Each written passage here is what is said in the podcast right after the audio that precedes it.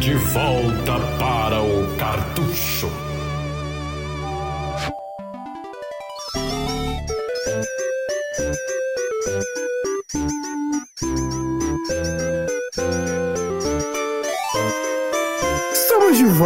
Volta para o Cartucho e hoje a gente tá trazendo de volta aquele que foi esquecido e deixado para trás pelo Mario, esse malvado. Não tem muita relação, mas vamos lá.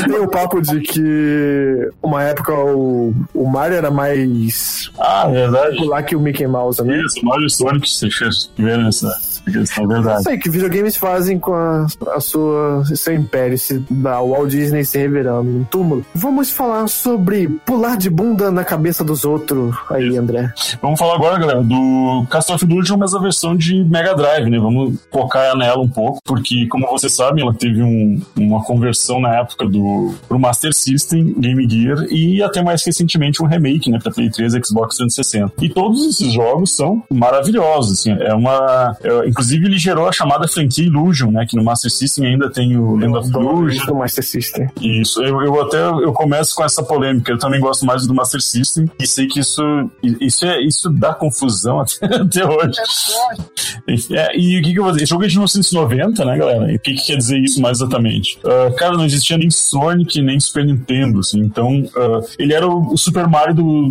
do Mega Drive, até porque o Alex Kidd de Mega Drive não teve uma popularidade muito alta, sabe? Então, esse jogo ele tem uma qualidade muito elevada tecnicamente, assim, questão de cores. Cara, trilha sonora, as animações do Mickey são impressionantes, assim, se ele fica parado, ele fica meio que dançando e tal. O próprio Greg falou da bundada, que é a forma de ataque mais popular do jogo, né? E, cara, é, é extremamente carismático. A, a SEGA, nessa época, tinha esse, esse- essa busca por, por, por mascotes, né? E, pô, cara, quem conhece esse jogo, só imaginar, né, que na época o, o console mais popular era o Nintendinho, né, cara? E, pô, quem tinha isso em casa não, não dava pra querer comparar com o que o Nintendinho tinha pra oferecer, graficamente falando. Ah, esse, esse relacionamento com a SEGA, né, começou já, já com sucesso, assim, é, os jogos são fantásticos. O, esse jogo foi feito praticamente em conjunto com um tão bom quanto, ou o que eu considero até melhor, que foi o Quackshot. Em ambos, a trilha sonora foi feita pela Shigenori Kamiya. Eu acho ela incrível. A, a- a tua sensação de, digamos, fase de- dos brinquedinhos, assim, da terra do brinquedo. É uma, é uma música ma- feliz. Daí tu vai pra fase que é, tipo, mais spooky, com fantasmas, assim. Ela consegue botar muito clima na- dentro da fase em si. A dificuldade do jogo não é alta. Ela é realmente feita, assim, pra uma pessoa mais jovem querer jogar. Mas ah, ainda assim não é absurdamente fácil. Ele dá uma, um- um- uma dificultada, assim, no, mais pro fim. É normalmente, olha, não é difícil tu achar alguém que considera esse o seu jogo favorito de Mega Drive. Geralmente pessoas mais antigas e que realmente tiveram um Mega Drive num período anterior a Sonic, assim, então esse, eu acredito que seja o principal plataforma, símbolo do, do console antes de Sonic, pelo menos eu acredito isso. Ele foi, como vocês sabem, foi desenvolvido pela própria SEGA, né? E então a SEGA tinha essa, essa questão ainda de comprar muita licença para jogos e tudo mais. Relançamentos dele houveram, mas é, como é de costume, tem esse lance problemático das licenças das marcas, né? Então o próprio jogo do, do remake dele, às vezes, como é que ficava, fica- ficava por um tempo para venda, depois saía, depois voltava por causa dessas, dessas problemáticas todas que existem, né?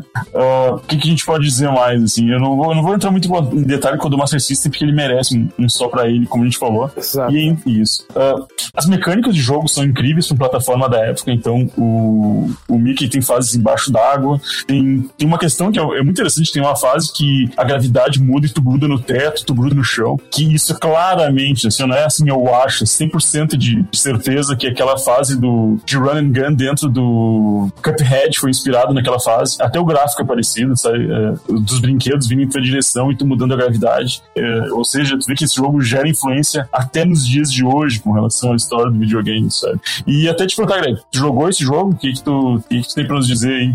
Ele é uma das memórias minhas mais antigas do Mega Drive. Por esse motivo, é, elas são bem apagadas. Eu depois, no começo dos emuladores de popularidade, eu jogava eles assim, mas de novo foi apagado. Uhum. Mas é claro, assim, eu jogando esse o remake que teve, muita coisa acendeu na minha mente. Olha, lembrei do antigo, disso aqui e tal.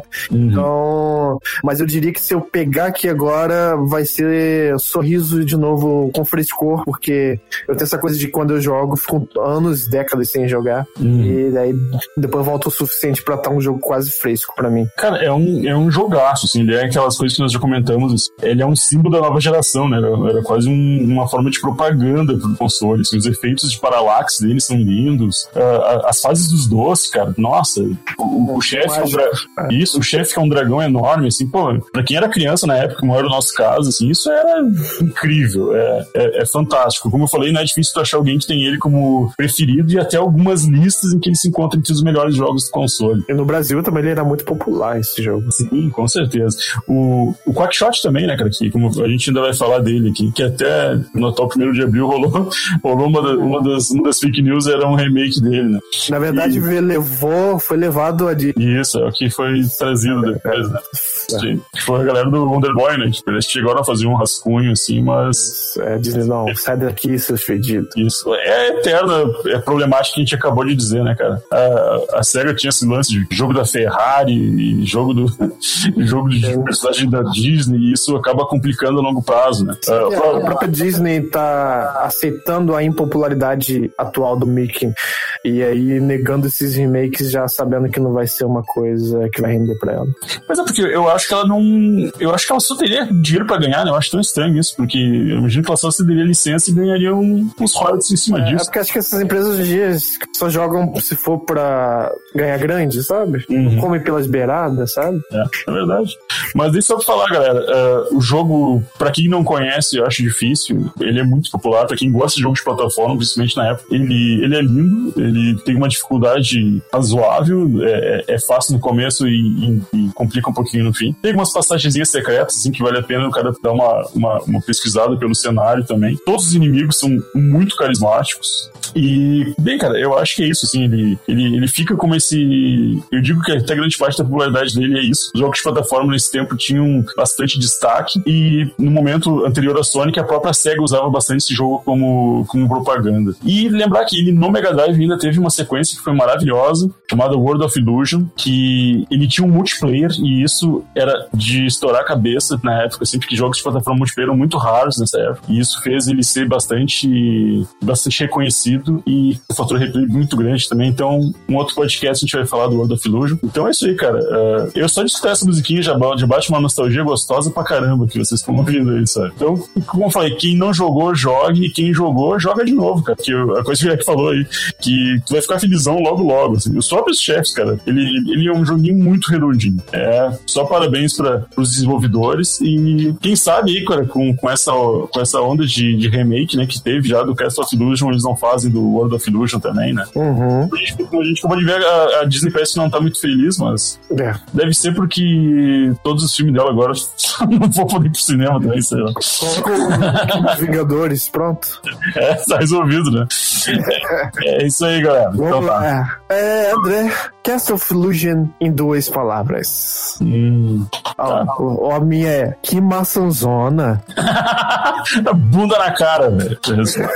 ah, vai dizer, cara, que o remake do Play 3 e Xbox 360 foi muito criticado porque não tinha bunda, não tinha bundada. Só pula em cima dos caras. Mas e... a fase da, do doce é uma delícia, né? Sim. E, cara, ele fica pensando, pô, é, será que o mundo ficou tão fresco assim, cara, que uma bundada do Mickey poderia dar confusão? Eu, eu, eu, eu, espero que não seja isso pra não me irritar, tá ligado? Porque... Só de raiva é. então fazer um mod pro Mega Drive. É. Uma voz que vem assim no fundo. Toma meu cara, filho da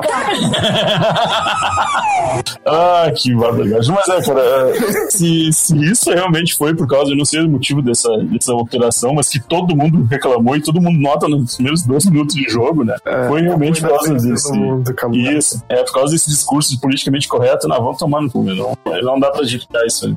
Cast of Illusion no mundo, no geral, você estaria pagando 84 reais no Clues. E uma cópia completa dele vai te custar 160 70 reais. Agora, hum. já aqui no país, no amarelinho, você vai conseguir um luz numa média de 110 a 120 reais, mas cuidado para não pegar luz, a versão luz. para não pegar a versão falsa que tá na média de 30 a 50 reais. Cuidado. Mas a versão completa dele tá 380 reais. Uma bem bonita, bem brilhante. Agora uma assim, ok, tá 300 e 240 reais e tal. Eu achei que ia ser mais barato, porque esse jogo era popular pra caramba, cara. Ah, você sabe hoje em dia, né? Quem tem não quer se livrar, e quem Uhum. quer se livrar é vendedor scalper, né? Que é triste isso, cara. É Esse é o cenário do colecionismo atual, né? É. Brasil. Pois é, porque é exatamente isso. Eu não sei as vendas dele, como a gente até já falou antes, assim, as vendas de qualquer coisa da SEGA é, são meio, Uhum. digamos, de pouco confiáveis as fontes, né? Então, mas eu tenho certeza que esse jogo vendeu bem, não é possível que não, sabe? Assim, Ah, não, não há dúvida. muita, muita fita vendendo no, no amarelinho, muita. Hum, é. Mas tá tudo aí no cartel, né? Esquema É. do cartel.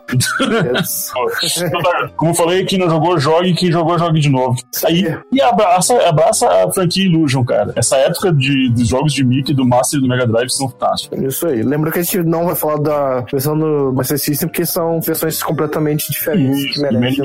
ele, ele merece totalmente um só pra ele. Isso. O próprio Stem Bundada merece também. Verdade, verdade. Então, Falou.